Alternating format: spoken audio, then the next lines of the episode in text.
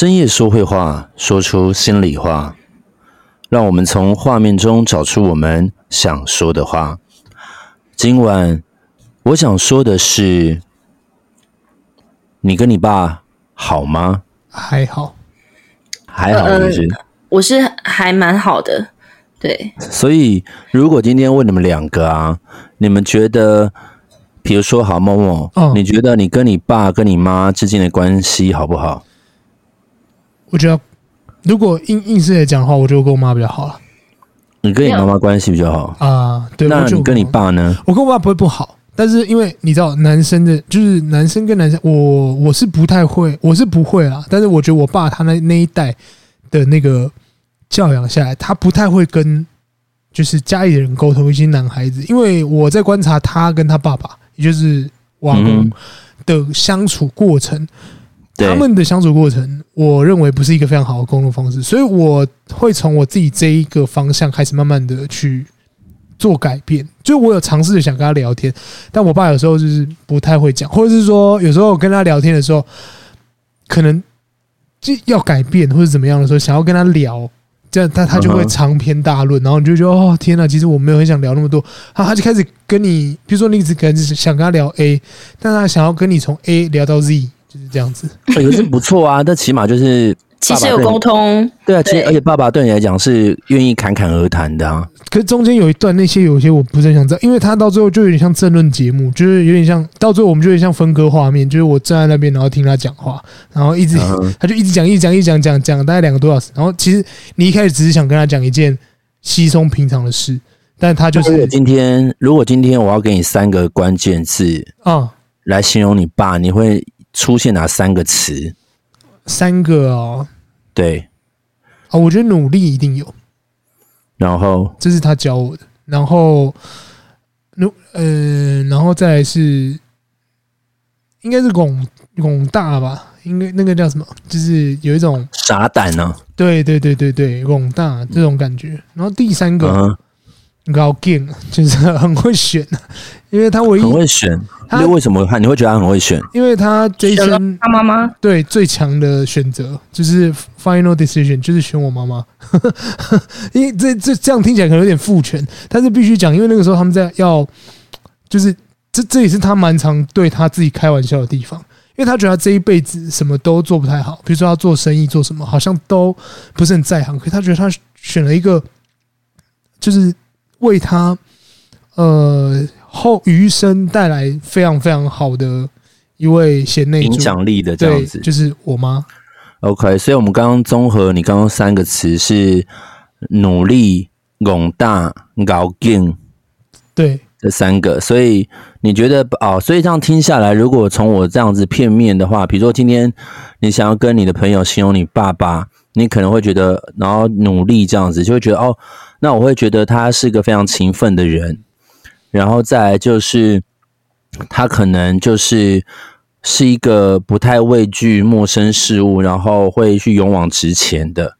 对，然后再来就是他，你说他搞 game，就是他的眼光非常精准，但只是就是他可能眼睛看眼睛眼睛相对的是有神的吧，有力的吧，嗯，目光如炬这样子，有大小眼是吗？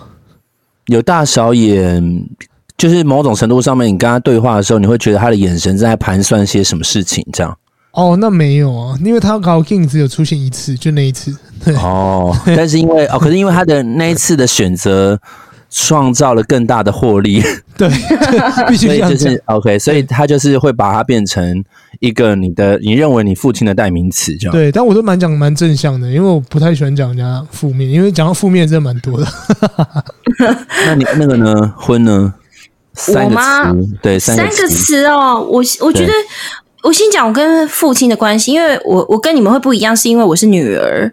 女儿跟爸爸一定的关系不太一样，对，因为就像我，我爸跟我哥的关系也会比较的，就是生硬一点。嗯、那但是我毕竟是毕竟是女生，那我爸他跟我的互动方式就是呃算有趣。我前几天就是看那个 Facebook，它有那个动态回顾，就是我的这一天，我就看到我打了一则回顾，就是我回家按电铃，我就按，然后我爸就说“虾米郎”，然后我想了一下，我就说。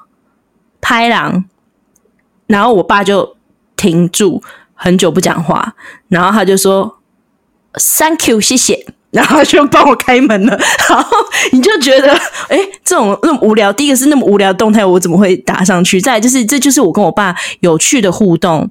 然后我跟我爸就是会这种好笑的互动，然后跟呃，像是说他，我爸会打电话来跟我讲他的心事，就比如说他前几天打电话给我，他就问我说，呃，他刚刚做了，他刚刚跟我姐姐讲了一句话，他觉得。呃，好像他伤到他了，因为我姐是医护嘛。那现在疫情期间，其实他他就是他是台大台他在台大工作，然后他其实也会担心说，就是会影响到我们家的小孩。然后再加上我姐姐老公是军人，然后之前就是军人那边也是有染疫，然后他就跟我姐就是稍微讲说，希望她还有她老公暂时不要回娘娘家这样子。那她她其实希望她老公暂时不要回来，因为。觉得那个风险很大，然后他就觉得我姐都不讲话，然后他就觉得说，我这样是不是伤到姐姐了？我讲这句话很够混吗？我是不是很够混啊？嗯、然后我就我就还必须就是我是女儿，我还跟他说，爸没有，其实其实你就是站在一个什么样的立场？我就是这样跟他沟通，他自己就心里舒服一点之后，然后他就挂掉了。我跟他互动是这样，然后你说幽，他呃三个词来形容他，第一个我会想到的是幽默。嗯，对，然后可能某种程度就是不受控。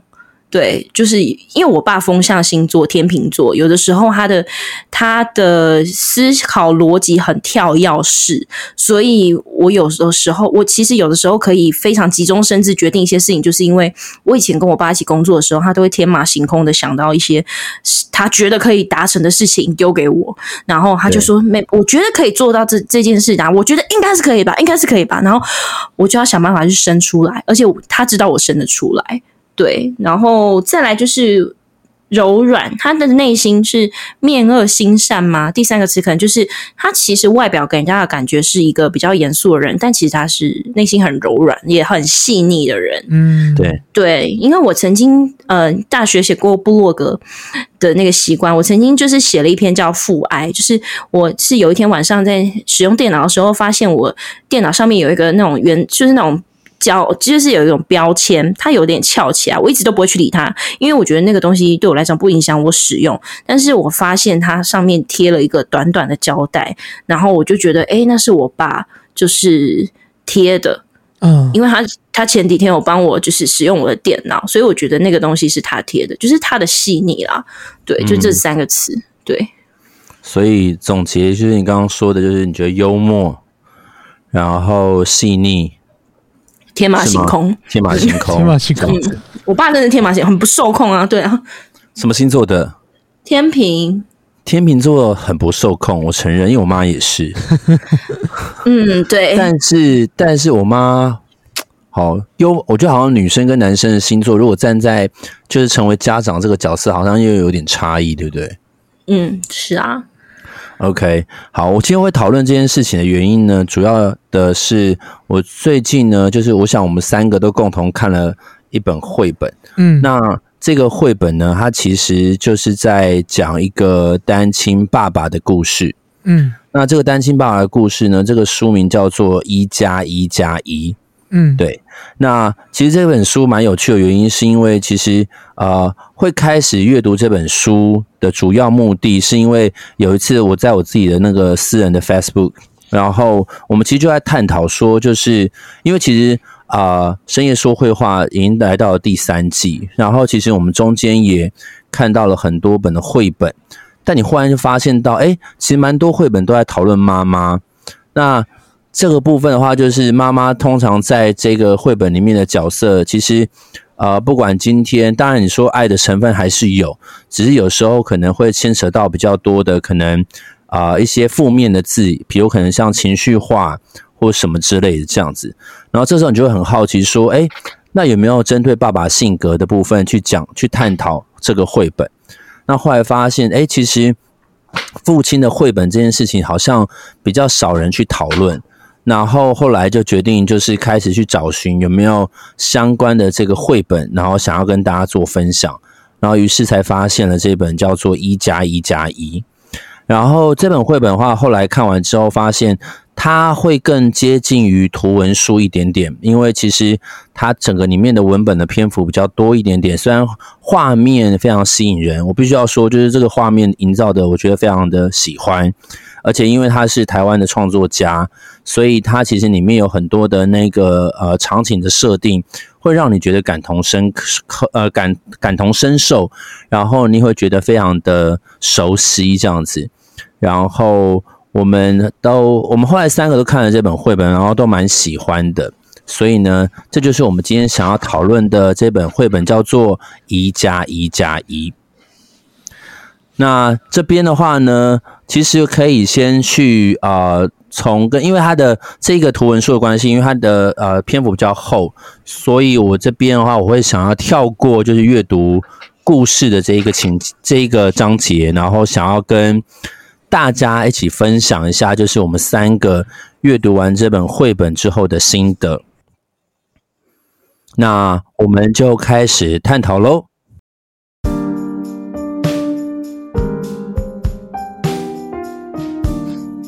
好，然后这边呢，我觉得还是要稍微完整介绍一下这本书的背景哦。这个作者呢，叫做蓝圣杰。然后呢，他其实呃在 Facebook 当中有一个就是呃一个自己的官方粉丝啊，然后叫做什么呢？某某叫做呃不入流 B L 不入流是不是？OK，所以大家只要搜寻就是 B L U E，然后流水的流不入流，对，他就取那个谐音这样。那他本名的话，其实就是刚刚说到的蓝圣杰。然后呢，这本书的书名叫做《一加一加一》。那这个其实他是他的第二本著作吧，对，对不对？他的第一本著作叫做《单亲爸爸周记》。好，然后这个部分的话，其实故事的大概的架构，我们可以说就是，如果呃以简单来带过的话，就是他。呃，开始呃，在这个夏天，然后他选跟他的小孩选择搬家，然后搬到了一个新的城市，然后展开了一个没有他的新生活。那这边其实我们就可以知道说，就是呃，他跟他的老婆结束了这个婚姻关系，然后他也呃重新扮演了一个身份，叫做单亲爸爸啊，单亲爸爸。然后呢，因为他在这里面呢，就是当然，因为毕竟还是得工作，所以在这个忙碌工作，还有要兼顾照顾小孩的同时，他也遇到了，就是呃，在这个夏天当中遇到了两个主要的人物，第一个是小白兔，一个是小蓝，然后出现在他们两人的生活当中。然后呢，后来呢，因为这两个呃，这个两个新的人物。然后，因为进入他们的生活，产生了一些涟漪、一些变动。那包括这个叫小白兔的呢，其实是一个流浪狗。然后呢，这个小蓝呢，其实是这个流浪狗，就是发现这个流浪狗的动物医生。那因为他们其实后来发生了一些，就是些插曲。然后两个人可能也许呃，以为刚开始萌芽的机会，然后其实也是结束。但对于两个人。的各自发展也是一种新的开始。那这边的话，其实我会希望把这个重点放在，因为我很喜欢，就是在这个文本当中，然后小男孩跟父亲他们的互动关系，然后还有就是呃，父亲他就是这个男生，毕竟他是一个男人，然后他重新因为呃婚姻关系的结束，然后。建立起新的身份，然后他对于这样子的一个身份的转换，自我产生一种对话。然后我觉得其实有些部分的东西，我觉得我想要跟大家分享。有些字句的部分，我觉得还蛮有趣的。那我觉得可以先透过我的分享，我觉得我对于哪一个篇章比较有想法的，然后我想要分享给某某跟婚，然后我们可以开始进行讨论。首先的部分的话呢，就是我想要看到的，就是说，呃，这边有一句话我很喜欢，这句话叫做呢，就是整顿好了所有，就能成为一个家吗？儿子不见的抱枕，是不是家的缺口呢？或者缺口终究是可以完整的吗？他把问题。丢进无尽的夜，这个他会讲这句话的时候，是因为那时候他们刚搬到新家，然后他们有很多大大小小的纸箱，然后因为小男孩他习惯会有一个抱枕，然后可以抱着他入眠。那那个抱枕其实就是小白兔这样子。那后来那个小白兔找不到，然后后来产生了这个对话。那其实这边呃，其实我觉得这个东西呃，我自己的解读，我会认为说就是。有时候我们会认为一个家的模样，它必须是一个比较有一个刻板印象的，但是它可能今天当这个东西、这个物件遗失了，或是这个关系不在了，它好像就没有办法成就一个完整的家。在我这边的文字当中，我读到的是他对于这样子的婚姻关系结束。然后透过这样子一个物件，然后去启发他这个想法。那你们认为呢？你们认为就是这一句话的含义代表什么？然后我想要你们也可以告诉我一些你们对于家的想法跟看法。嗯，那我们先从婚开始了。好，呃，其实我看这句话蛮有感触的，因为我还记得我曾经跟你探讨，就是我们自己私下聊天讨论过，就是关于家的模样这件事情。就是，嗯、的确，很多人都是对于家这这一个，就是有他自己固定的既既定印象。比如说，呃，直白点讲，就是觉得说什么叫做家，就是一定要有爸爸妈妈、小孩，这才是一个完整的家。可是我不认为。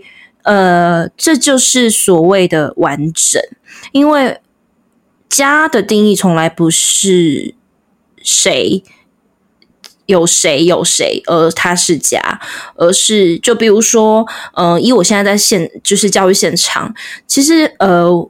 我之前有跟，就是之前在我们在讨论这本书之前，我有跟他们分享说，呃，其实以国小我现在目前的阶段，我面对到蛮多的家庭，他们都是属于，呃，可能单亲的，单亲比例其实是高。那这个时候，学校常常就是，譬如说会举办一些，呃，比如说什么母亲节活动这一些特定对象的活动的时候，有的时候。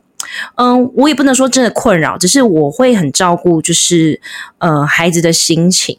那我我一般大部分的解决方式，我都是说，嗯，我都给孩子，就是我我只要一拿到学生名单，我一定会先看一下他的家庭结构，那就会我会开始去呃想说，诶，我我会用什么样的方式去进行我后面的事情。那我通常。呃，看到比如说会有单亲等等的，或者是说隔代教养，我都给孩子一个观念，我就会说，嗯、什么是家人？只要是爱你的人、照顾你的人，那就是你的家人。他不一定是，比如说有些人可能可能就是我，因为我想要传达这个理念，就是说不一定血缘才是造就一个他是你的家人。就这个概念，因为唯有真的把你、真的爱你、真的照顾你，那个有些有些情感，就是是胜于血缘关系的家人的。对，就是我对家人跟家，他没有一定的血缘关系，没有一定的数量，没有一定的特定对象，只要有爱，那就是一个家。对，这是我想分享。某某呢，我跟学姐想法蛮像的。其实我一直认为，以前啊，以前我一直认为说，就是呃，我的家庭是不是跟人家很不一样？因为我妈妈比较严格，然后我爸爸又做生意，有时候呃也不太常跟我沟通。然后我到后面，到后面很后面后面才觉得说，其实呃最幸福的样子就是最平稳的样子。然后呃，当然长大的过程中，看到开始。呃，有人开始会，比如说你开始会知道哦，同学可能是单亲家庭，或者是说呃，他可能是隔代教养什么样之类的。但是在经过理解之后，你会发现，呃，第一个，第一个发现是呃，本身就是在这个完呃所谓的社会上的完整的家庭来说，呃，是比别人幸福很多的。但是在另外一个角度来看。呃，你看到的是他们，譬如说单亲家庭的同学们，他跟他妈妈就是唯一的呃照顾他的人，照顾他们或他爸爸，他们的那个亲密度跟呃连结度是非常深的。我觉得，就是即使在这样的状况下，我都觉得，嗯、就是这这并不会是一件就是不好的事情。就是就像学姐讲的，爱你的人永远是，或者是照顾你的人永远都是你的家人。所以，嗯，即使是姐姐，或者是呃，即使是哥哥，或者是谁带大的，我觉得这句话都能反映在这个上面。就不一定要有谁跟谁，对，才是或才是家，家就是爱，对，或者是说，我们可以把它解读为一种归属感。那这个归属感，其实呃，我觉得如果呃，听众朋友明白，就是这种归属感，它是一个非常具有安定力量的。就只要你在这个，你只要与他人、你这个人相处，或是这一个能够照顾你的、陪伴你的。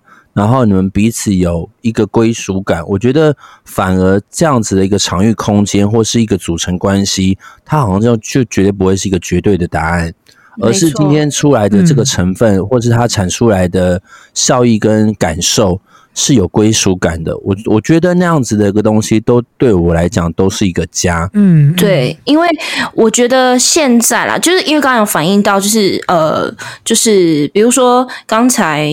因为我们提到家嘛，那我觉得啦，就是有讲到说离婚率很高这件事情。嗯、呃，我觉得有些人，因为前阵子我就跟朋友在讨论一件事情，就是说有些人不离婚的理由在于他想要维持一个家的样子。那我就对于这件事情有一个问号。比如说，你跟你的另一半的关系已经很差了，你们几乎是零互动，或者是说，呃，甚至是他对你是恶言相向的，这一切，你你到底在坚持什么？就是你认为那是家的模样，那只是做出来的，那只是你的拍照，让人家觉得说很幸福，很怎么样，但那不是家。对我来说啦，我觉得家是要有感受到爱的，就像那个 Marco 刚刚讲的归属感，你幸福吗？家是会让你有安全感、幸福的。嗯，而且我觉得这个，因为我后来发现，就是很多时候。大人都会以为小孩子不懂，但是其实我觉得孩子其实都感可以都可以感受得出来。就是你今天可以，今天孩子能不能感受到，就是父母亲他们之间有没有爱，或是他们的互动，其实这个东西孩子都可以感受得到。所以，呃，就如同刚刚婚说到，就是的确，呃，我觉得在。我觉得在我们这个世代算是幸福的原因，是因为我们有开始不同的样貌产生，每一个人都有自我表达的机会，或是每一个人都有自我想要去展现个人的一个，不管是特质或是一个尊严都好。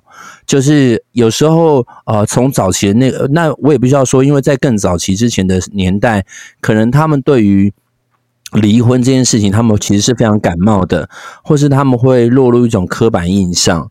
但是我觉得，其实就变成，当然我相信，就是呃，一般的单亲爸爸或妈妈，他们在呃在养育孩子当中，其实会比较辛苦一点点。所以有时候你你很难去。在你很难在一个呃，可能工作跟家庭上面的经营东西，有时候可能会很难得到两全。但是我相信他们一定是用尽自己的心力，用尽自己满满的爱，努力的想要维持这样子一个关系，并且让孩子可以感受到。然后，所以这就是我要讲的原因，就是因为呃，因为之前就有呃学生，然后他跟我讨论，他说他觉得在家里感到。害怕或是孤立无援的原因，是因为他从来没有看到爸爸妈妈讲过任何一句话。他们彼此吗？就是他们两个之间没有任，他们两个之间没有任何互动。哦。然后他们的家庭模式的关系，永远都是，呃，他是一个呃代言人，就是妈妈会告诉他，你去跟你爸说，爸爸说，你去跟你妈说什么什么。就你，他从来没有看过父母亲有亲自对话过。然后，所以他一直觉得。为什么要这么痛苦，形同陌生人一样维持在这个空间当中？但是因为爸爸妈妈会认为，今天他们没有付诸行动，然后努力维持好这个表象，他觉得对孩子是负责任的。但是其实孩子没有想要你们这样子的一个负责任，而且还是痛苦吧？对，而且这其实是非常痛苦的事情。所以其实我觉得，如果今天，当然，我觉得在。我相信，我相信，呃，曾经他们有过爱，他们也因为爱而产下了结晶，然后生下了小孩。但这个爱虽然因为时间跟呃呃因为讯息的关系慢慢的消磨，但是我觉得也不要让孩子感受到这种无助。我觉得那个其实身为大人的我们，我们有时候也要去思考到，我们这样子的坚持到底是为了自己还是为了小孩？大概是这样。嗯、好的。然后呢，再来，我这边想要分享的是我看到的蛮有感觉的第二句话。那这个画面的场景呢，是这个单亲爸爸呢，他因为我刚刚说到了嘛，就是小白兔不见了，找不到了。于是呢，在隔天的时候呢，就是爸爸带着小男孩，然后呢，去重新选购了一只娃娃，就是重新帮他买了一只那个就是抱枕这样子。然后呢，这句话是这样说的，就是。面对眼花缭乱的抱枕，儿子找不到想要的，旧的人记在人在记忆里。他看了半天，说：“爸爸，那我要这个，他是不是就是小白兔了？”好难跟他解释消失是怎么一回事。好。嗯就是这句话，嗯，嗯对，这句话我觉得这句话我觉得很有趣，就是呃，就是我觉得当然小男孩童言童语，他会觉得，因为在他的印象中，我觉得小白兔这三个字已经变成是一种呃形而上的一个代名词，就是他也许可能在小男孩的心中是一个抱枕，是一个睡前抱枕，是一个陪伴，是一个安全感。所以他现在想要急于抓到这个安全感，而这个代名称就叫做小白兔。嗯，然后，所以，呃，所以像当爸爸说了一个时候，就是很难跟他解释消失的怎么一回事的时候，就是他很难告诉小男孩这个东西就是不见了，就是你没有办法再去取代它。那也许我们可以透过另外一个方式重新找到一个安全感跟归宿，但是那个感觉已经不在了。所以就是我觉得父亲可能想要告诉他的是更深的一个层意，或是更残忍、更现实的一个层面。对，那你们不知道对于这一段的内容有没有什么感触？呃，某某。其实，在这个过程中的话，应该要应该要这样讲，就是我家小时候其实不是呃，就家境没有很好，然后可是我妈还是非常的，就是她她说他们要上班，然后他们就她就把我就是会呃托婴就托到托给奶妈照顾，那我妈妈会特别就在买娃娃这个部分，我妈真的从小时候，我爸跟我妈都没有带我带我去买过。我只能说，就是，但是他会怎么样呢？譬如说，奶妈的呃钱可能是呃，比如说一个月可能，比如说假设啦五千块好了，那他就会多塞就是一千或两千块给他说啊，不好意思，那个就是请给叶明就是吃好一点，然后或者是说请帮他就是他可能呃怎么样，然后你帮他多吃吃好一点，然后如果有玩具的话就帮他买。然后这个这个，其实，在买玩具的这个过程中呢，其实以前我都不知道，但是后来到长大的时候，我记得有一次是我跟我妈妈聊天的时候才聊到，我就说哦，我说哦，以前奶妈都会买玩具给我，她说啊，她也是不错啊，因为我以前都会多塞几千块给她，然后希望可以让她就是不要亏待你，或者让你有那个。这个时候我才感受到，就是她不是直接的，就是带我去买玩具或者是怎么样，而她同时是利用了这个呃。他虽然很忙，可是他还是想要把这个心意传达给我，所以我觉得这个心意对我来说是很重要。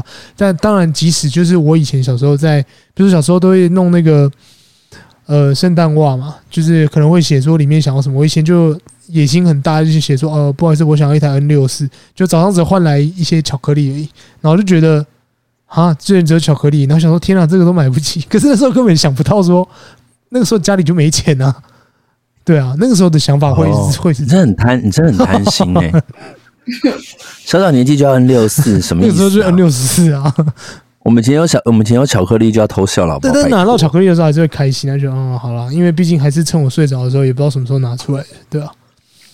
那你以前，那你什么时候开始知道原来没有圣诞老人这件事情？以前就以前就知道了吧，但是就觉得配合就大家就互相再演一下，就演到好像。演到国中没演了吧？啊，我一直相信哎、欸，我演到国中都没演，我妹也是一直相信啊。等一下，你等一下婚你你到什么时候才发现没有圣诞老人？嗯，到现在还是。我跟你说，我到现在还相信有圣诞老人，有相信才会有希望哦。不好意思，真的、哦，各位听众，我握拳了，对不起。真的哦，有什么有相信有希望？真的哦，真的哦，只是只是他的角色会不一样。就是其实其实女性朋友应该都知道我在说什么。就是有时候我们就是要许愿一下。对，就是这东西好可爱哦，好希望圣诞节的时候可以收到，应该圣诞老人会送给我吧。没有啊，自己买吧你。有 有没有？我跟你说啦，我是真的相信有圣诞老人，但是我已经忘记我什么时候开始意识到、呃，才知道说哦，那是我父母这样子。嗯，因为我我们家是真的会摆，就是就是因为我我妈是仪式感很重的人，对。然后我印象很深刻，就是。呃，以前印象最深刻的一次就是有一次我们去那个呃百货公司，然后就是力霸百货那边，然后看某个某个玩具，然后这边看看看，然后我很喜欢。力霸百货是什么 什么百货啊？力霸百货你不知道吗？在西门町。在西门町哦。时代的伤痕是不是？他在西门町，他现在这是那个什么？嗯、那个钱柜后面那一栋，现在在卖火锅那那个利德什么东得利什么东西的旅旅社那边，反正就是一个百货。然后反正那时候我我妈就是有带我们去，然后我就看到那个礼那那个东西，反正就是当年收到的圣诞礼物，因为我记得我很喜欢，但是我妈当下没有买，但是我圣诞节。当天收到了，而且隔天都圣诞节，就是你知道，所以是平安夜跟妈妈去逛街。就他应该就在圣诞节的前后，我知道隔天是圣诞节，然后他就是你会知道，我会相信的一件事情就是，我妈真的没有买，谁买了？圣诞老人啊，就是 就是，我天哪！幻觉，幻觉！我真的很相信，哦、我从小相信，相信。所以就是，比如说，你妈当天带你去力霸百货逛街，你看到一个东西很喜欢，你也跟你妈说，可是你妈当下没有买。对。然后在隔天圣诞节的时候，那个东西出现在你的袜子里面，就是、是这个意思吗？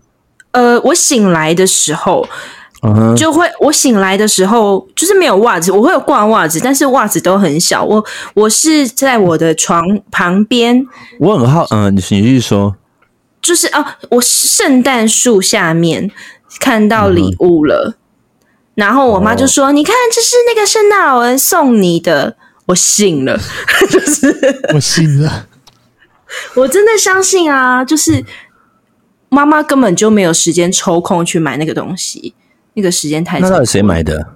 就不知道，就是到现在都是个谜。啊、我妈就是也会说，就圣诞老人送你的，就你姐、啊、有可能 串通好。你姐或你爸爸？没有，我们家我们家都有，就是小孩都会有。所以我哥可能收到了什么，我姐收到了什么，然后我收到了什么。对，然后你你妈很忙，你妈要分别带你们三 三兄妹去力霸百货。我跟你说，我妈啊，她就是一个很夸张的人。我跟你讲，她她她的作风，如果在现在的社会，我们三个都要被绑票了。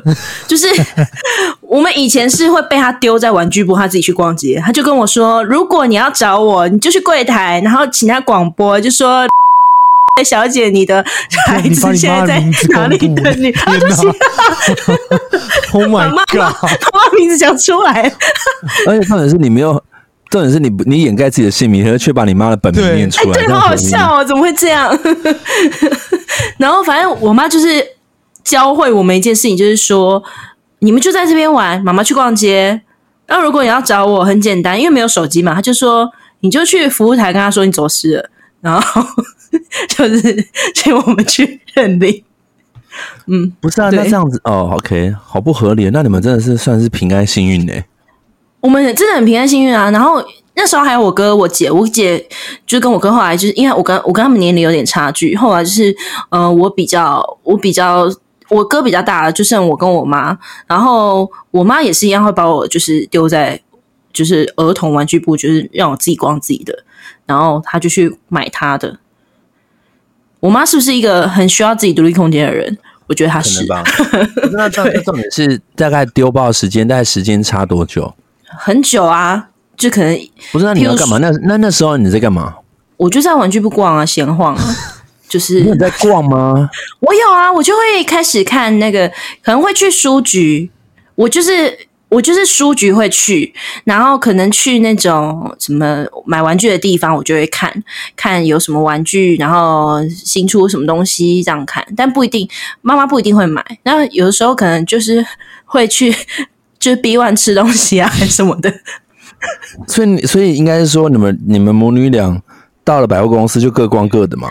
对，然后妈妈需要个个人空间。然后妈妈就说：“你要找我的话，我跟你几点约哪？不然就是呃，就是你就去那个广播，我就会出现了这样子。不然就是如果我我自己也会很，后来你就会知道他都会在哪个店逛很久，或试穿衣服很久，你就去找他。”哦，所以哎，所以你知道吗？我觉得应该是说，你们母女俩很做自己的原因，是因为你们明明知道彼此是。有情感跟血缘上的纠葛，但愿意都各自让自己有独立的空间。两个金牛，所以妈妈去逛街，你也去逛街，对，不要去勉强彼此谁陪谁这样。你看，妈妈从小就教会了我一件事情，就是 要保持社交距离，良好的社交距离。我觉得，我觉得蛮好的，我觉得蛮好的。但是我不太希望将来你对你的孩子也这么做啦。哦，我不会啊，因为现在社会真的很乱。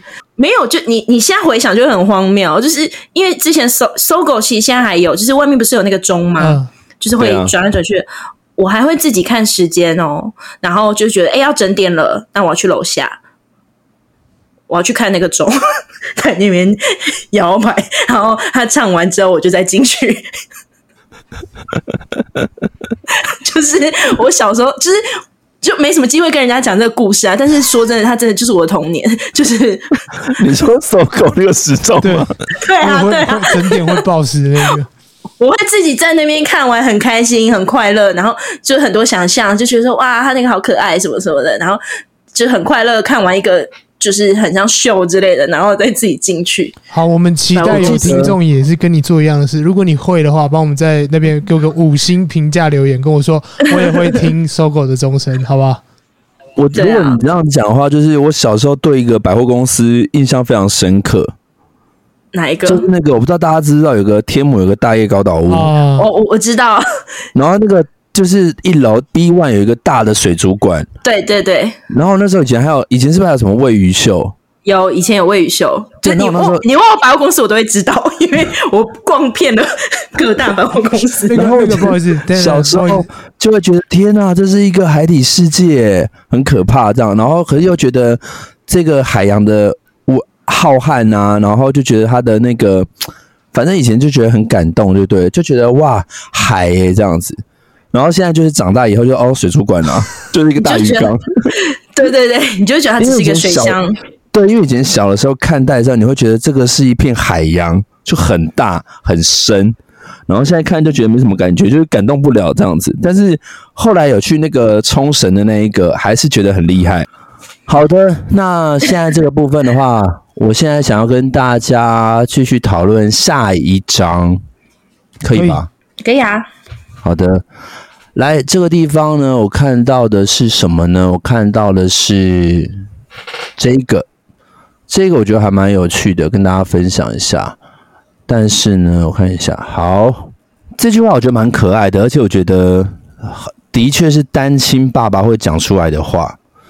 就是我觉得男生跟女生的观点还是不一样，嗯、就是因为他在喂小孩吃饭，然后他说就是。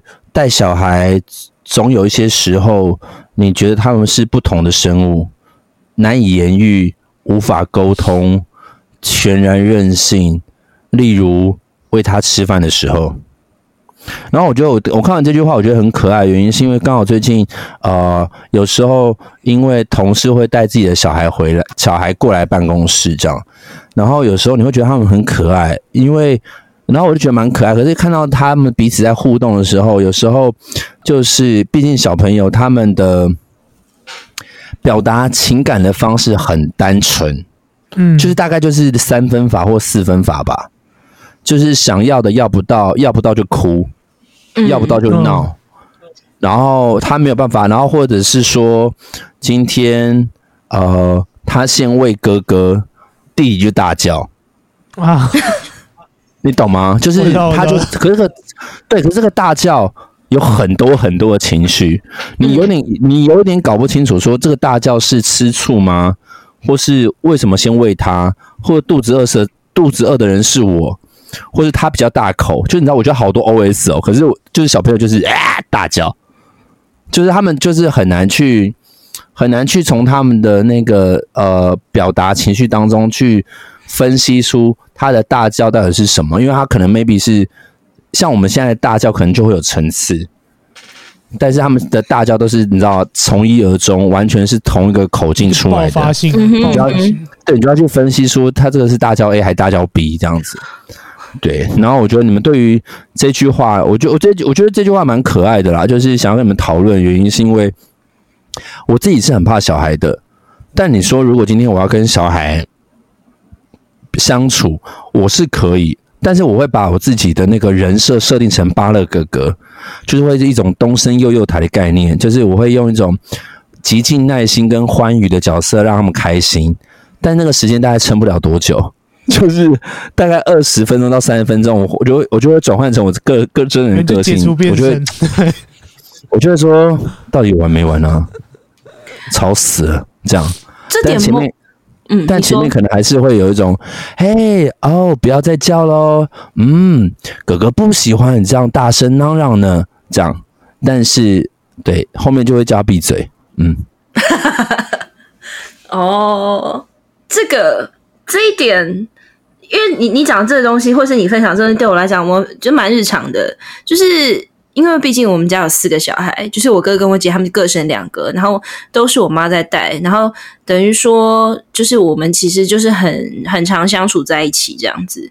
然后你讲的那些大叫我都体验过，对，然后我对他们的态度就是不会这么的像你这样说，嗯，不行哦，就是不会，因为。首先就是我妈已经就是把这一些的规范都树立的很好了，所以对他们就会在一张桌子好好的吃饭，对，然后他们只要有任何调皮的话，我我觉得就有点像，会有点像教育他，就会跟可能跟他讲说，你现在的哭是什么意思？你可以告诉我吗？你现在的大叫想要代表的是什么？对我我我比较是这一种人，对、uh huh. 我比较是这一种，就是会让他试着讲出他自己的情绪，嗯、对对对，就是因为无法沟通，因为我觉得这跟好像，哎，我这样讲不知道这么正确。我觉得男性跟女性对待小孩的耐心程度，你们觉得是一样的吗？我觉得，我觉得因人而异耶，因为我还是有看过比较情绪化的妈妈，我也看过很有耐心的爸爸。所以我觉得这个东西因人而异，然后我觉得男生的耐性有时候搞搞不好会胜过女生哦，我不知道为什么，嗯、但是我觉得要看他在不在意这件事情，嗯、我觉得好像是这样。而且我自己的想，呃，对，那也因人而异啊。不过，比如说以大部分比例来说，我之前跟我同事有一个感触，就是说。我觉得男性或是男老师，他们画的那个 range 蛮大的，他们只会觉得说，哦，哦，只要不要出乱。但是女生或是女性妈妈或是老师吧，他们的踩的就会比较方方正正，他觉得就是得这样。然后有的时候我们会，有的时候的确会蛮受不了，就是某些 就是男男性他们画的那个范围，对。我，懂我们会这样，我，我们会这样，因为我曾经有听到那个女老师在抱怨她老公，她就会说：“我只是出个门而已，我就要好好照顾小孩。”她说她有照顾小孩，但我不懂玩具乱丢什么意思。然后还她老公就很，你知道，老公还很理直气壮说：“哪里乱丢？都在地毯上啊！”就是这个，这个就是观念不一样啊。就就是他们两个人看待是，就是男生，嗯、我觉得那个天生吧，天生那个性别，就是每一个的不同的那个演化过程，让他们对于这样子的一个细腻判读有彼此的出入。对，就像对啊，你说，你先说完。然后，所以像那个男，像那个她老公就会觉得，我有照顾这个小孩，他只要不要出太大的差错，只要在我的视线当中，他玩我就让他去玩，就给他玩。但是那个什么，可能就是女生吧，女生有时候也会延延伸到很多事情，就会细节啊。对，男生可能会比较，我觉得男生比较偏，怎么讲？他有这个，我我忘记那个词，就是比如说，可能男生会觉得我他没有在这个范超过这个范围，都算是我可以容纳的范围，所以今天孩子乱丢，他只要都丢在毯子上面，我可以接受。但是呢，可能女生很爱延伸到很多，她可能会说，你知道今天她一旦丢到毯子的，都都丢满毯子，收的时候可能会收不好，很难收，可能在收的时候会产生危险性。她如果忽然踩到一个边边那个积木，她就飞到外面去，就是他们可能会。设想到很多，我们会超前部署，想很多。比如说，呃，我我自己，因为我自己啊，就是会觉得说，我我应该是属于属于这种人，就是我会去想说，你今天让他这么做了，他就会觉得这件事情是对的，但这件事情是不对的，你让他有机会觉得这件事情是对的，嗯、对。然后你刚刚讲的就是带小孩这件事情，我觉得我的好朋友曾经跟我分享说，她不懂她老公。带小孩这件事情，她就说她她也是出门，然后后来回来就看到她老公是一手抱着小孩，一手在打电动。她就说：“我有顾啊，我有顾小孩。”可是她会比较在乎的是，呃，你没有跟小孩互动啊，你没有陪他玩啊，你只是在敷衍他。你有顾，但没有顾好了，应该是这样讲。对，他就觉得他的顾跟他的顾不一样。那我当然也是跟他说：“天哪，真的好麻烦哦，你们。”对，就是女生就会想这些，真的。就是我刚刚我刚刚内心想说，怎么样？我又没有不看好他的安全，但是我就想玩电动啊。对，呃，这个也是我老公常讲的。他说：“你不要被小孩绑住你的人生啊。”他说：“何必呢？就是比较安全就好了。你为什么一定要去规定对方要用你的方式来做事情呢？”对啊，他就这样跟我说，然后我就说是啦，只是只是反正呃，但是我老公也不担心我会这样，因为他他会好好的跟小孩玩，但我不会，他比较担心我是那个冷漠的人。哦，如果是这一点的话，你说你说你说一边用脚踢着那个摇篮床，然后一边倒红酒，一边玩手机，一边玩手机，说还不赶快睡，老娘还要喝酒开 partner 之类，不会啊，我我是一个有负责任的人，只是只是我跟你的。对孩子的耐心大概也差不多那个时间点，但是我老公很厉害，他可以跟小孩玩一整个下午或一整个晚上，他都没问题。这样子，像我们之前去露营，就是他的工作就是负责跟小朋友玩。天哪，他朋友一定很爱跟他露营。对，我朋友就因为那件事情，他常积极找我们露营，说：“嗯、呃，学长他什么时候就是方便，就是有空带，就是跟我们一起露营，因为他知道就是我他会跟他玩。”对。而且搞不好，我觉得小孩也喜欢跟他玩啦。小孩超喜欢跟他玩，因为他是真心跟小朋友玩，他不是那种敷衍的。我 我没有，我没有没有。我的意思是说，像你就是敷衍你老公的那一种，哦、或是或是学他，或者是学他讲话的样子。就是小朋友不，小朋友不会，小朋友是真心喜欢他。啊、呃，对，小朋友真心喜欢他。然后我我比较需要空间，对啊，我比较需要空间一点。他他其实还好。那你们这样讲，我想到就是，其实这个顾小孩的状态。就是如果以当然呃，有时候顾宠物跟顾小孩也是异曲同异曲同工的感觉。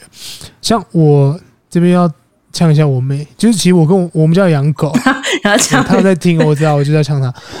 呃，我我们家都在养狗啊，然后因为我们我们家那只长乐呢，就是其实他有时候皮肤不会不好，然后或者说他有没有吃饭，其实我都会蛮注意的。我只要有回家里，我都会很注意。可是我后来发现，我妹的状态就是，她跟我说：“哎，我有顾啊，我就有这样给她弄啊。”然后我就觉得她没有顾好啊，她就是一个不会讲话的人啊，你就要把她顾好，为什么你就不把她顾好？这时候我觉得，就是从刚刚的对话之中，我就体会到说：“哦，原来她所谓的说她有顾，跟她有没有顾好是完全两回事，或者是说，就她还活着，对对对，她就觉得没事啊，反正我要做我的。”我就不想要被他绑住，然后我，然后他有时候也是跟我说：“哦，我没办法，我就没办法带他出去，因为他，他就是冲太快，我根本拉不动。”他就是会，就他给我的理由让我觉得好像很合理，可是在我看来，我觉得每一每一句话都充满着不合理。对，所以等于是说，你看、哦，同样的一件事情，就是呃，其实其实你就是比较细腻那一个，就是所以回到刚刚我的疑问，就是好像这件跟性别无关，是跟人格特质有关诶、真的。顾小顾狗的部分很差，但是我对小孩耐心没有很高啦。应该是说，我觉得小朋友看到我会怕，所以我就会觉得算了，我就不想那个，或者他不太想。不会啊，小朋友看到你会怕？没有，啊、你讲错了。他他对小孩有耐心，因为我们有一次 这样好吗？我们有一次上 KTV，然后那个 Marco，我们的某个共同朋友就带着他的小孩去，然后整个过程当中我们在唱歌，但是。就是只是某某在顾他的小孩，陪他玩。我觉得他有点无聊啊。我想说，如果是他的话，应该觉得超无聊。然后一堆人在那边唱歌，我也觉得很无聊，我也不会唱，对啊，那不如就陪他玩。但是我陪他玩到最后会有点极限，因为我我我知道我陪小朋友玩，小朋友喜欢我。但玩到一半的时候，我就觉得哦，我好累啊，就是不想玩。可是他来找我的时候，我还是对他微笑，哦，很棒哦，什么之类的。好啦。就是哎，Marco 还在吗？我还在，我在，我在。嗯，是不是无奈？是不是？没有，没有，没有，没有。因为我的意思说，没有。我现在在思考到，就是其实这件事情，就是说，呃，有时候我们必须要，我觉得身为大人的我们啊，我曾经有跟一个老师讲过，我就说，如果今天你对孩子发脾气，你真的白活了这些年了，因为他们的情绪表达跟沟通能力的确没有像我们这么的完善。嗯。所以你必须要去思考到他这样子的东西，他这样表达情绪的方式是可能会有其他的原因，或是这个东西不会是只有一个方向或答案。例如他的大叫，也许不是愤怒，而是他的表达心情不好或抗议，或是他肚子饿，或是他想要知道你有没有在重视他。我觉得有很多成分，但是我觉得。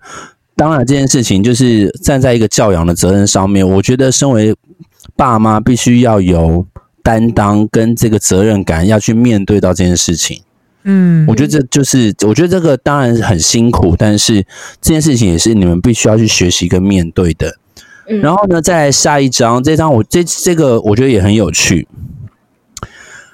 就是呢，这句话其实也是等同于呼应我刚刚说到的，就是也总有一些时候。小孩觉得你是不同的生物，难以言喻，无法沟通，全然任性。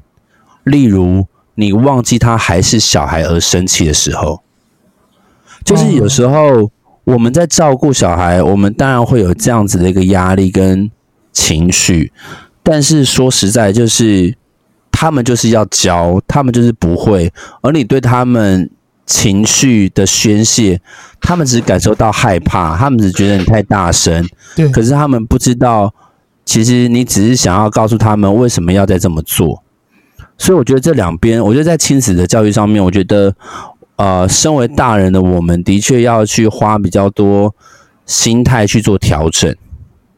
嗯，对，你说的对，就是不是只有给予情绪，但是我也必须要。但是这边我要跟那个作者聊一下，就是因为画面当中的这个爸爸，他喂他儿子吃的是三色豆的饭，我想任何人都会生气。爸爸，我会生气哦，我也会生气哦，而且是那种就是三色豆呢。我看到那个炒饭里面是三色豆，我就翻白眼，我说难怪你儿子不吃。你儿子有百分之九十九不吃，不是因为你，是因为三色豆，是因为三色豆。你也不看看最近疫情，Costco 的那个剩最多就是三色豆，三色豆。然后你还喂他吃三色豆，难怪打翻。对，难怪打翻。某某接受三色豆吗？可以吃，但我不爱。但我真的没有很爱啦，对，就我可以吃，但我不爱，就是，嗯，我可以吃掉，但是我不会刻意的去吃它。那如果硬要挑，我会把绿色的挑掉。哦，你不喜欢吃豌豆是不是？就不知道，我吃红萝卜，我也吃玉米哦。就是，但是它变三色豆，你就我跟你不一样。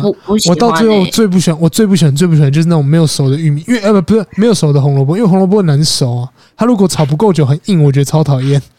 我本来就不喜欢吃豆类啦，就是红豆绿豆我都不爱，啊、对我都不喜欢。我的如果是我的话，基本上三色豆我也会吃，但是我只会，但是我讲哦，三色豆，你你说我讨厌吗？我也没有到真的很讨厌，就是有时候我看到那我们知道自助餐店啊，有那种三色豆配火腿丁，嗯，然后对那个其实我觉得拌饭很好吃哦。啊对对对对，就是如果他炒入味，或者他在加蒸蛋，哎，三蛋三色豆配火腿丁已经是另外一个境界。但如果你没有配火腿丁，这个东西完全就是，哎，三色豆配火腿丁是不是有加分？有加分吧？对，有加很多分，因为那个火腿丁的味道把它整个带出来。但没有的时候完全是剥削，你知道吗？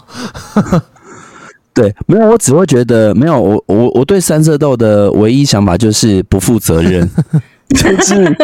就是你今天在准备一道菜色的时候，假设今天说，哎、欸，我今天准备了三菜一汤，哎，其中一道菜是三色豆，我想说，你这道有在想，你有在思考吗？你根本就只是来搪搪塞我而已啊，根本就是清冰箱料理，对，对，就是一个不负责任啦。对，我觉得三色都不负责任这样子，因为我们刚刚说到这本绘本，这这本图文书其实就在讲一个单亲爸爸他在练习的过程嘛。然后这句话我觉得蛮有感触的，就是他这边有呃，他的画面呢是两台单车，然后就一台大台，一台小台。嗯、那旁边的文字就说了：鞋子、碗筷、脚踏车，大的伴随小的，还是小的伴随大的？他努力学穿鞋，试着自己洗碗，练习骑单车，所有的事物。对他来讲都是练习，渐渐的，他的练习成为我生活的一部分。我觉得这件这边我感受到父爱，就是他开始慢慢意识到自己是一个父亲的角色，而他在过去的忙碌工作之余，他也要让自己接受，在他的生活一部分是需要陪伴孩子的。嗯。所以我觉得练习这件事情对我来讲，就是我觉得你很难。我觉得，我觉得照顾孩子，虽然我没有小孩，但是我觉得，我觉得任何一位爸爸妈妈都都非常的期待看到孩子迈向成功的那一步。比如说，他终于第一次学会骑单车，他第一次学会溜直排轮，站的超过三十秒。他第一次可以亲手的把鱼刺挑干净，他学会了穿鞋，他打上了鞋带。我觉得这个，我觉得这个每一个第一次对父母亲来讲都是非常重要的时刻。所以在这张当中，其实我感受到满满的爱。那不知道你们的想法是什么？我觉得蛮细腻的啊，就是从每一次的第一次，就是对每一个人来说都很重要，尤其是对小孩，因为。啊、就是我真的不应该这样讲，但是我每次都觉得，就是小朋友真的有时候很像小狗，就是狗也很像小朋友，就是我认为这两个东西是一样，所以就是因为他们都有时候都不太会去表达什么东西，可是当你们在跟他沟通、在训练，这是在呃，当对狗狗是训练，然后或者是沟通，或是对你的小朋友在沟通的时候，当他们开始完成你的第一件事情，然后他开始听懂你的话的时候，其实那个感动是。呃，永远会记在心里面的。我自己认为是这样。呃，故事呢，慢慢拉到最后，那中间这个有关于这位单亲爸爸的感情故事，我们就先不做讨论啊。嗯、那后面这个地方的话，就是那一幕，其实我觉得还蛮还蛮难过的。就是反正这个故事的前面一开始是因为那个，就是在故事当中，然后。呃，有一个小兰，就是那个动物的女医生，她发现了一只流浪狗。那这流浪狗受伤，而且也怀孕。那也因为这样子的阴错阳差，所以他们就是小兰这个女医生跟这对父子，就因为这个流浪狗，然后紧紧的系在一起。那后来这个小兰，就是这只流浪狗呢，它也生下了小孩，但生完小孩之后，它也离开了人世，然后。他后面这个作者有讲了一句话，就是他说：“该怎么跟儿子描述生命就是如此呢？新的降临，旧的逝去，甚至不是交接，更像是错身。曾经钟爱，想用整个世界换取的，望着他眼睛会令你入神的，都可能忽然消失。小白兔走了，我说，摸着它头，儿子只是盯着它，嗯，儿子的头轻轻的点了一下。我觉得这个，嗯，看了其实蛮蛮酸的。就是第一个，当然就我很爱动物，嗯、然后我会开始想象，就是故事中的这个小白兔，也就是这只狗，它很努力的支撑自己的身体，只愿意，呃，只只只希望自己的孩子能够来到人世间。然后，当他这样子的一个任务完成之后，他也，他也整个。就是结束了，就是他也可以放心的离开了，这样，所以他也放，他也放下了自己手边的最后一股力量，这样子。然后我觉得，就是对我来讲，我觉得呃母爱非常伟大，这样子。然后我觉得站在人类去看待动物的，呃，就是不管是降临或逝去，我觉得生命就是这样。就是我觉得有时候你会觉得，呃，生命这件事情是非常。瞬息万变，尤其最近疫情的关系，所以很多时候我觉得，也许就像我们刚刚之前在讲的吧，就是呃，要活在当下，因为你真的很难去预料到明天会发生什么样的事情。那我觉得在生命教育当中，我觉得跟孩子也必须要去赋予这样子一个观念，就是每一个生命都会有离开的时候。嗯、那但是问题是在离开的时候，它。等同，它一定是会带来某种生命的来临，这就是生命很有趣的地方。这样子，嗯，我刚刚突然想到一个点，就是其实这本绘本从应该是没有去交代说为什么他一个人照顾孩子，那。我觉得会形成这个原因有很多，有可能是情感上面的理念不合，也可能有一有某部分是因为生命某一个生命的离开。这是我刚才突然意识到的，因为我嗯、说真的，就是呃作者的背景就是实际状况是怎么样，我不清楚。只是我觉得这边或许这一本绘本也可以让某一部分的。呃，对象去阐述说关于生命消失的这件事。如果啦，我我刚刚只是自己预想，如果说他的他的他的是因为生命的逝去而独自照顾孩子这件事情的话，那其实，在反看你你刚刚的这一篇文章，他去讲就是他所那个小白兔的离去，那个会那个那个会很深呢、欸，那个意义更深。对，我不知道你们懂不懂我的意思。没错，我懂。对，对，那是很深的，尤其是新的像灵旧的逝去，就是甚至不是交接，而更像是错身。对，然后就是现再反推他回去讲的，呃，就是我我很难跟他解释什么是消失。嗯因为这两种的消失是完全不一样的消失，一种是分开的消失，一种是完全没有机会再相处的消失。对，对，就我刚突然想到的。好，然后我觉得因为时间有限，然后我真的蛮推荐大家可以去看一下这本，就是由台湾作家他所创作的这本图文书。那他其实这本书算是他的新书，我在去年八月的时候推出来的这样子。然后，那这边我想要，我想要呃，最后透过他的一句话，然后想要做一个很很很单纯、很纯粹的结尾，就是小狗们都有了家，或许家是流动的，一直在路上，一直随成员不同而有新的意义。我想这句话可以呼应到我们前面对于家的定义。对于人与人之间的情感，就是，呃，今天他也许因为彼此孩子们长大，家人的老去或是消失，但是我觉得，呃，当这样子的一个呃归属感一直都存在的时候，我觉得那都是一个家，而且那都会有一个不同的意义产生。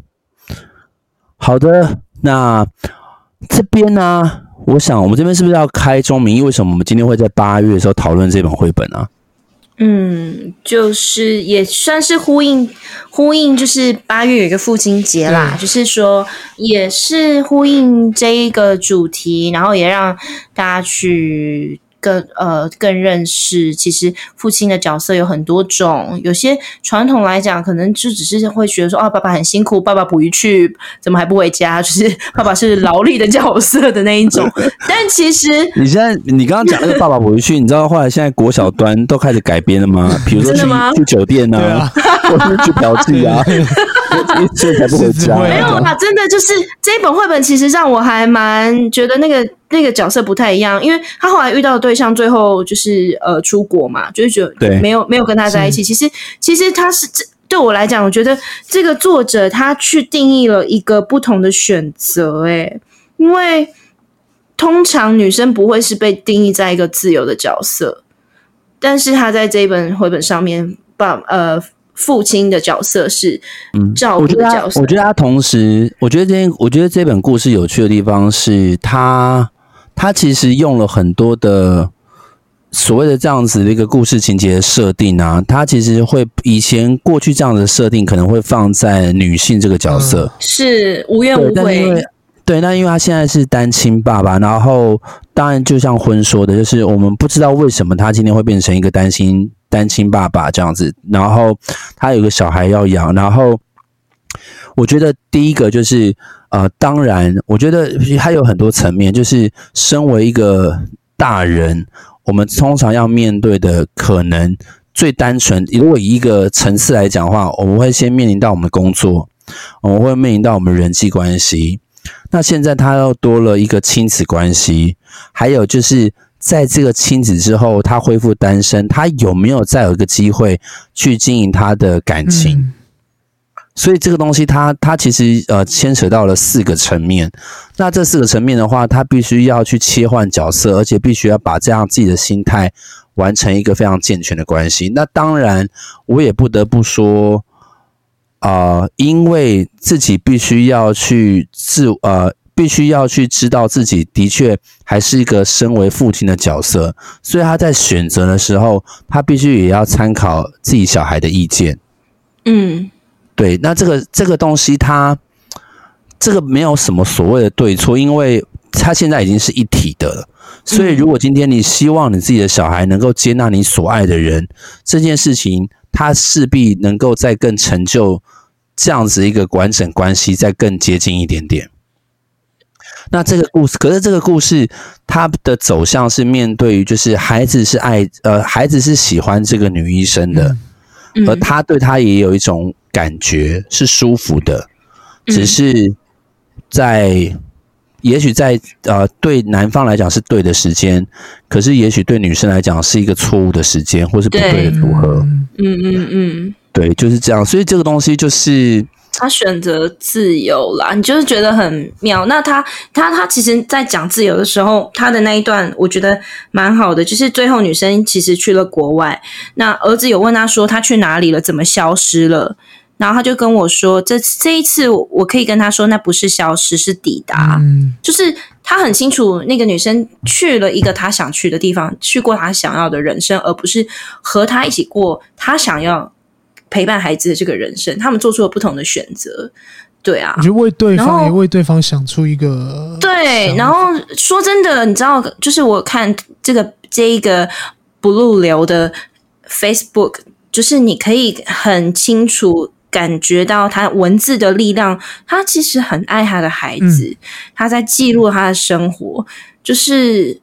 跟他一切就图文啊，你就是知道，就是他当初为什么会做这个决定，他下的多少决心跟给予多少的爱，对，就是有别于很多我们一般看到的，就是父亲吧，我觉得，因为很多父亲不会那么细腻，对啊，而且也许我觉得，呃，我必须要说，就是我们虽然每一个阶段都会发展成不同的样貌。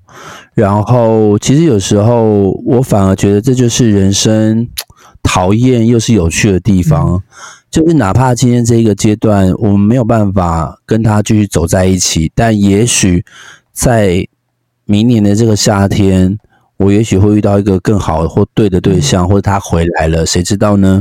嗯，所以我觉得有时候也不要想这么多。